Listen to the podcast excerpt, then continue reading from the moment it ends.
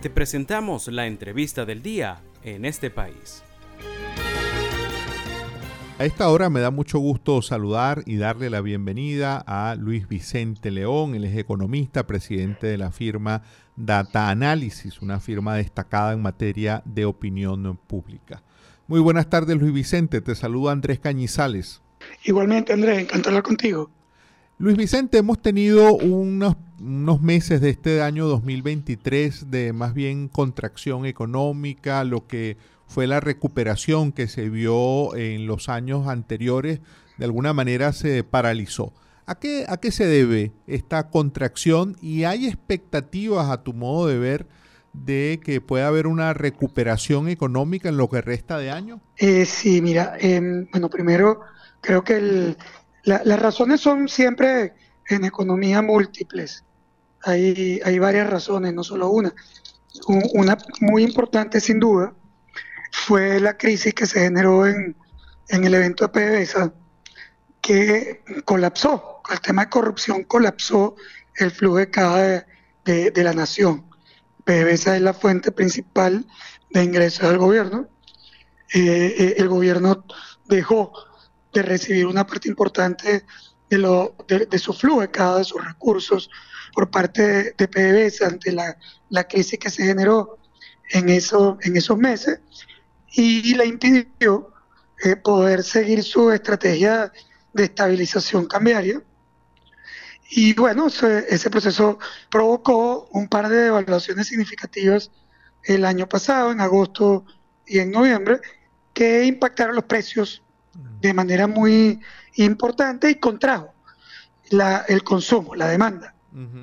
Entonces, bueno, obviamente que todos estos procesos generaron eh, eh, eh, el, caldo de cultivo para lo que termina pasando, que es básicamente un, proceso de deterioro en el consumo, una población con menos capacidad para comprar, la caída en la venta del sector privado, y eso todo es como un, castillo de naipes, ¿no? Es decir, todo se va complicando, cayendo, eh, y bueno, con, con, se consolidó en esta caída que hemos vivido en el primer, bueno, en los primeros ocho meses del año, sobre todo el primer semestre. Claro. Porque estos últimos dos no han sido buenos, pero tampoco tenían la caída que tuvimos en los primeros tres meses del año pasado, que fue, de este año, que fueron quizás los peores. Eh, estamos esperando un cambio. Bueno, yo, yo te diría que, desde el punto de vista porcentual sí.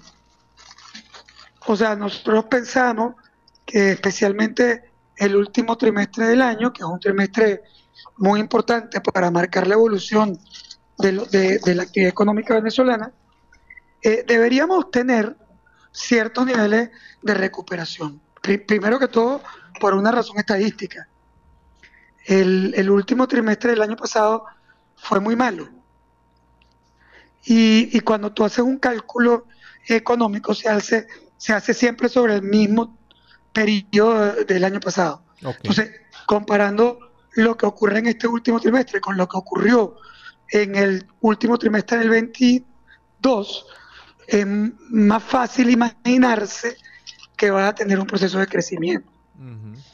Eh, eh, eh, bueno, un, primer elemento. Pero el segundo elemento es que también es verdad que aquellos eventos de corrupción en PDVSA, déjame decirlo de esta manera, de corrupción adicional, inesperada en, en PDVSA, eh, de alguna manera se ha controlado. Claro. Ahora, no, sé los otros eventos cotidianos. Claro. Luis Vicente, y en términos de que tú, además de ser economista, pues diriges una empresa de opinión pública, ¿cuál es la percepción de la gente en este año sobre el tema económico? ¿Hay expectativas en la población de que pueda mejorarse la dinámica económica? Bueno, interesante, porque la, la evaluación de la situación empeoró justamente con la crisis del primer semestre. Entonces, cayó la confianza de los consumidores y hubo una eh, evaluación muy negativa de, la actividad económica venezolana.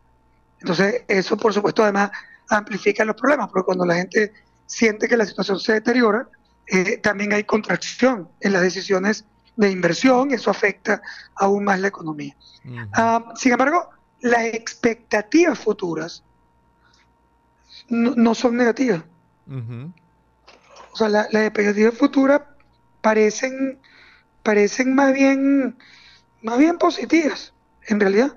Mm. Yo, yo te diría que, que, la estamos viendo, eh, digamos, positivamente, positivamente, porque la gente cree que se va a recuperar un poco con respecto al año anterior. Está todo este tema de los recursos que provienen de, de Chevron y, que de alguna manera comienzan a generar cierto nivel de activación y finalmente también se, se espera, que no necesariamente va a ocurrir, pero la gente espera que haya algo de movilización, de, flexibilización en el tema, eh, digamos, sancionatorio, en la relación con los Estados Unidos. Entonces, todo eso conjuga unas expectativas que son bastante mejores que las que teníamos en, a principios de año. Ah, hablando justamente de este último punto donde, bueno, pues no tenemos una bola de cristal para saber qué va a ocurrir, pero está en el tapete una negociación entre Estados Unidos, Venezuela, en torno a 3 mil millones de dólares. ¿Qué impacto tendría en Venezuela si efectivamente, eh, finalmente Estados Unidos libera esos fondos? Y ingresan a la economía pues destinados y sin, según lo que se está negociando al tema social. Pero económicamente eso ayudaría a reactivar eh, la, economía. Mira la, verdad es que la negociación es un proceso mucho más complejo. Eh, eh, no no es no está claro que la negociación se concentre primero en esos 10 mil millones de dólares que, por cierto, la, el dinero de Venezuela congelado en el exterior es muchísimo más que eso. Eh, eh, pero en todo caso, lo que se ha hablado, que, estuvo firmado en el acuerdo de México el año pasado, era realmente alrededor de unos 3.200 millones de dólares. Luego, luego se han colocado eh, otros recursos, que especialmente la, la, la, parte que está en, en, Inglaterra, algo que hay en Portugal, etcétera. Y, bueno, se han hecho algunos estimados sobre esos 10.000, pero la verdad es que no hay una negociación específica sobre esos 10.000 millones. las negociaciones específicas y los acuerdos son en realidad sobre 3.200 y además están bastante eh, paralizados.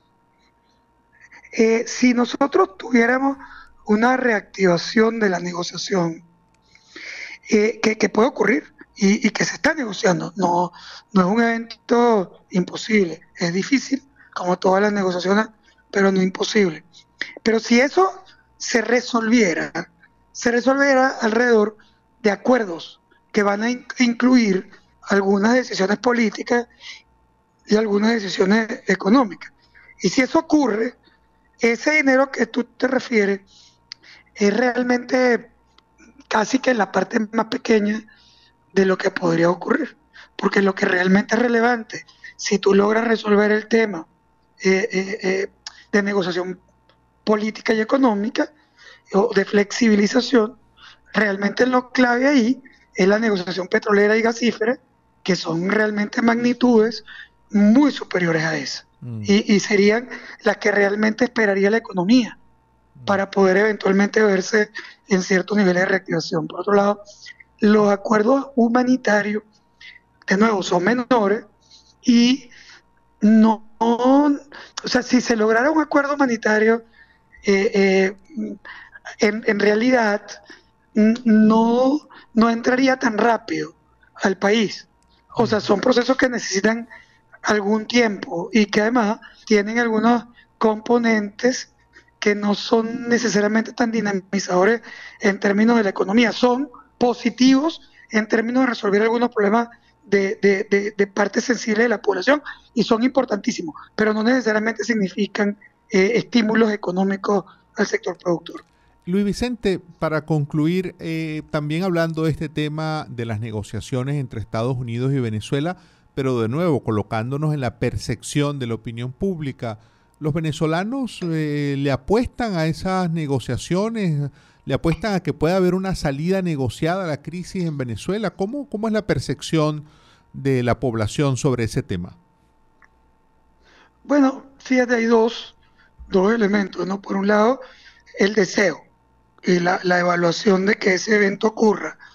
Y, la mayoría de la población desea un proceso de negociación que termine en una flexibilización de sanciones en Venezuela, especialmente, siempre me refiero a las sanciones económicas, petroleras, financieras, no a las sanciones personales, que son una historia muy distinta, ¿no? los, venezolanos no, no, tienen un problema con las sanciones personales, tienen un problema con las sanciones eh, eh, económicas, porque al final las acciones personales son contra personas específicas y no afectan sino a esas personas, que además, bueno, para una parte importante de la población eh, eh, son, son casos, digamos, que, están vinculados con eventos castigables, punibles, etc. Sea verdad o mentira, esa es la percepción de la, de la mayoría de la población. Ahora, en el caso económico, en cambio, financiero, petrolero, la mayoría de la población siente que esas sanciones le han afectado su vida sin haber resuelto los problemas a los que teóricamente apuntaban esas sanciones. O sea, las sanciones apuntaban a tratar de atender el problema político, a presionar cambios políticos, a buscar eh, que el gobierno estuviera obligado a un proceso de negociación política que rescatara competitividad electoral, etc. ¿Cuál ha sido el éxito de eso luego de cuatro años? De cuatro años de las sanciones secundarias, porque hay muchos más de las sanciones primarias que afectan solo a las empresas americanas. Ninguno. Mm. si tú analizas cuál es el riesgo de salida de Maduro o la inestabilidad o la amenaza creíble frente a ese gobierno hoy con respecto a hace cuatro años, te diría que es incluso menor. Mm. O sea, hace cuatro años el gobierno tenía más problemas que hoy. Lo que sí tienes es una amplificación de los problemas económicos.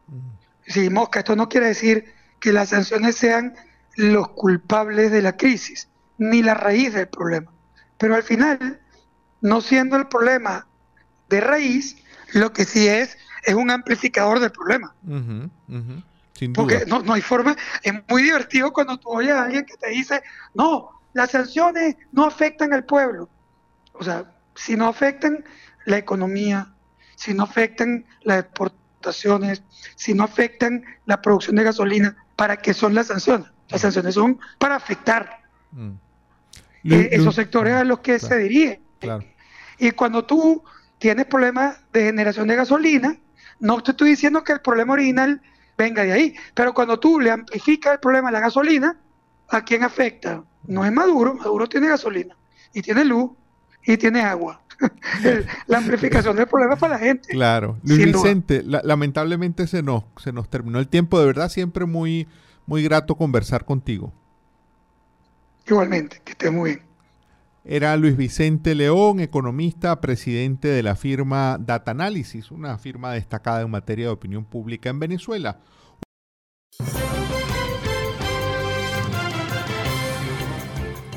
Esto fue la entrevista del día en este país. Para conocer más el programa, síguenos en nuestras cuentas en redes sociales. Estamos en Twitter e Instagram como arroba en este país radio y visita nuestra página web www.enestepaís.info.